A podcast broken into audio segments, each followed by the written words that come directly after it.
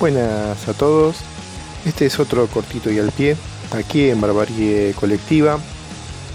Y hoy se lo vamos a dedicar este cortito a los Stone Temple Pilots. Eh, más precisamente a los pilots sin Scott Wayland. Vamos a hacer un pequeño repaso de la discografía de los pilots cada vez que se pelearon con o, posterior fallecimiento de Scott Wayland, cada vez que la banda se separaba o, Wayland iba para otro lado, sea por sus adicciones, rehabilitación, discos solistas, pero eso no detuvo a la maquinaria de los pilots que siguieron eh, editando discos, obviamente bajo otros seudónimos y nombres. Este, bueno, a ver, todos conocemos arranquemos como que no conocemos a los pilots. Scott Wayland la cantante principal y la mayor estrella de la banda. Y los hermanos de Leo, Dean de Leo y Robert de Leo, son de alguna manera eh, el motor de la banda porque son guitarrista y bajista respectivamente, son los que le dan el sonido.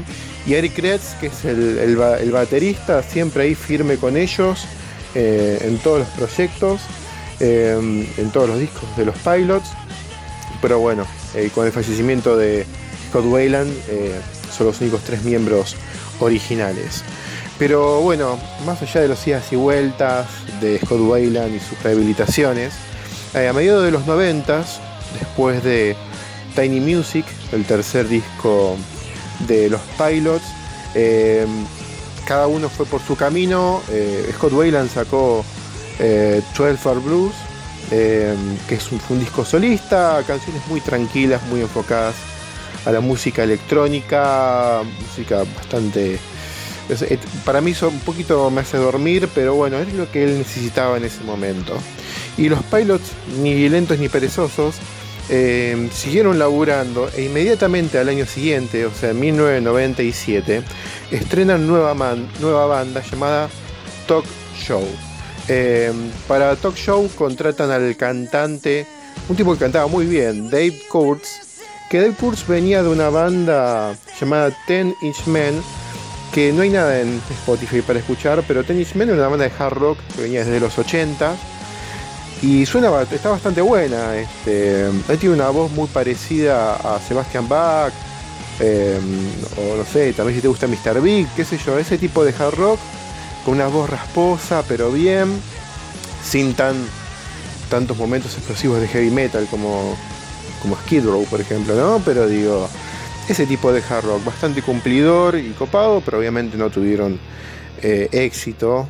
Pero bueno, sacaron este disco llamado Talk Show, que está bastante bueno y suena bastante obvio a los pilots del 97, el post Tiny Music, o sea, suena muy, muy, muy, muy viteleros, muy viteleros de los momentos últimos momentos Lennon, sobre todo de que va entre la psicodelia y el rock anchero. Este, la verdad es que el disco está bastante bueno y fue una gran elección de cantante, pero bueno, tuvo buenas críticas, pero el disco mucho no se vendió. Después Wayland vuelve, sacan Number 4, sacan discos un poco más pesados, idas y vueltas, sacan Shangri-La Edad, también otro, otro disco bastante celebrado en esa época, pero la banda iba y venía.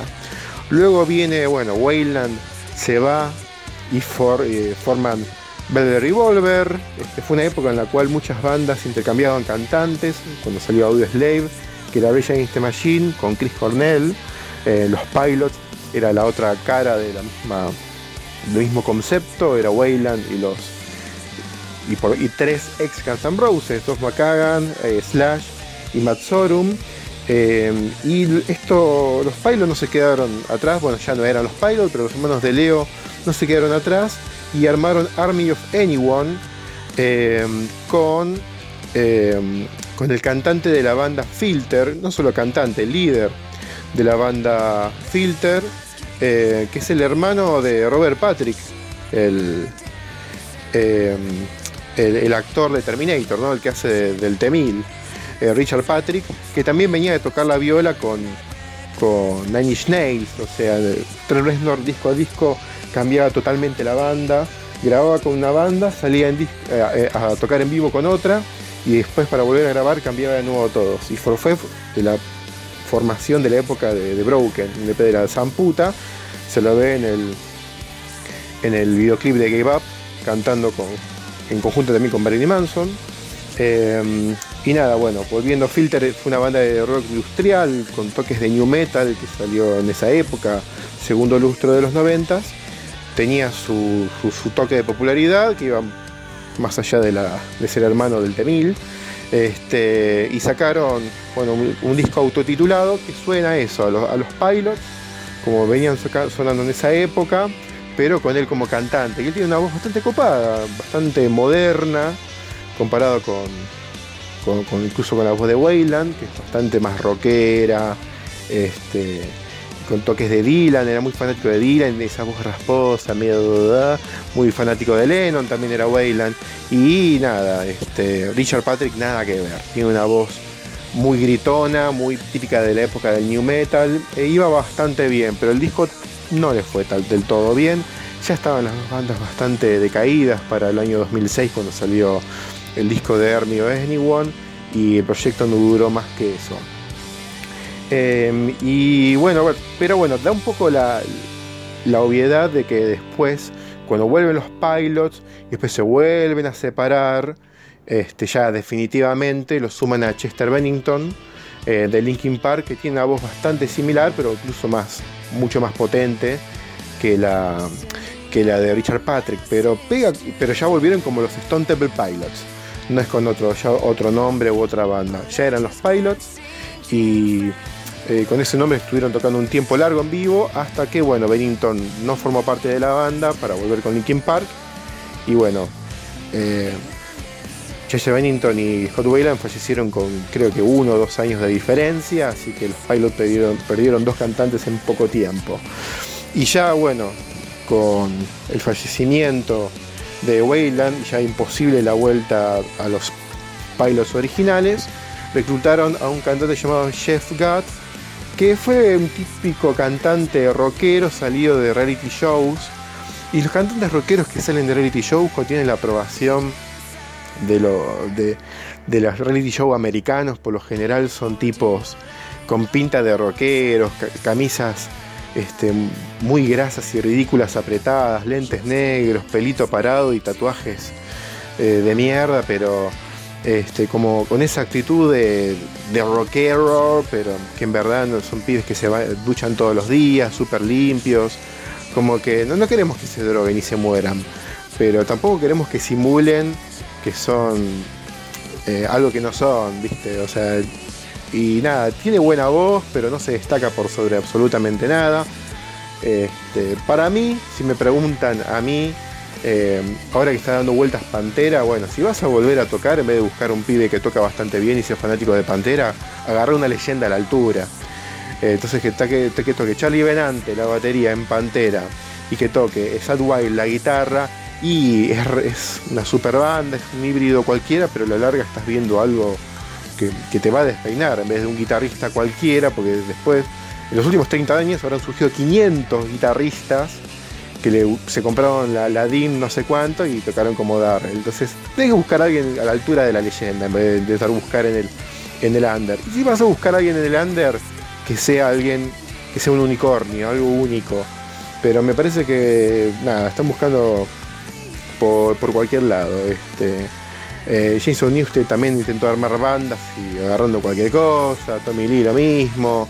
De reality show a nivel rock no ha salido un carajo. In Excess eh, hubo un reality show hace 20 años buscando cantante y sacaron un disco que no lo compró nadie. Por lo general de los reality show no salen cantantes que, triunfen o que duren más de, 6 meses. Eh, fíjate Gran Hermano, todo lo que salió de Gran Hermano ya a nadie les importa porque ya hay un nuevo Gran Hermano. Pero bueno, eh, nada, obviamente los pilots, volviendo los pilots, sacaron un disco nuevo con el nuevo cantante y está bastante bien, pero es bastante blando.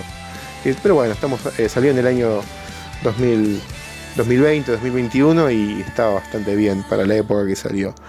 Pero como Scott Wayland no va a haber porque bueno, se nos fue un poco por esa actitud auténtica rockera que tenía. Este, pero bueno, el rock es así. Eh, es, es fungible, es como una lamparita que en algún momento tiene que estallar. ¿Qué quieren que le digamos? Pocas bandas han sobrevivido tanto tiempo. Eh, mientras haya ACDC o alguna de esas bandas, eh, los Rolling Stones tienen 150 años cada uno y siguen tocando. Será lo mismo, ¿no? este, la discusión sigue. Desde que se murió Brian Jones, que están discutiendo si los Rolling Stones siguen siendo lo mismo. Así que nada. Pero bueno, nos vamos despidiendo de este cortito dedicado a los pilots. Eh, hay que seguir bancando a los hermanos de Leo, que lo larga son el motor de la banda. Eh, y nada, este, esperemos que se pongan las pilas. Alice in Chains me viene a la mente como otra banda que consiguió cantante que no lo conocía nadie y que la verdad me, aburrió. Pero bueno, creo que los cantantes de Grange fueron tipos bastante particulares. De Grange arrancó desde la autodestrucción. Tenemos un capítulo dedicado al Grange, eh, hablando ya desde, desde Mother Road Bond, que empezó todo como el orto con el Grange. Eh, así que nada, nos vamos a despedir y nos vamos a despedir con un tema de la banda Talk Show. ¿Está bien? Este, y del disco Talk Show, el único disco autotitulado, vamos a escuchar el tema Hello Hello, que suena, nada, estaba bien para la época, estaba de moda Oasis, o sea, estaban de moda copiar a los Beatles, pero con un toque un poco más sónico y el tema, no más sónico, no de los masones, más sónico. Eh, y está bastante bien. Un disco bastante, que, bastante recomendable, sobre todo si te gustan los pilots de los 90. Más recomendable que el Scott Wayland es, hay que decirlo. Así que nos estamos escuchando en un próximo cortito y al pie. Y esperemos este 2024 entregarles un, uno o dos capítulos. Eh, por lo menos capítulos semestrales vamos a tener. Cada seis meses algo nuevo vamos a, a presentar. Abrazo a todos.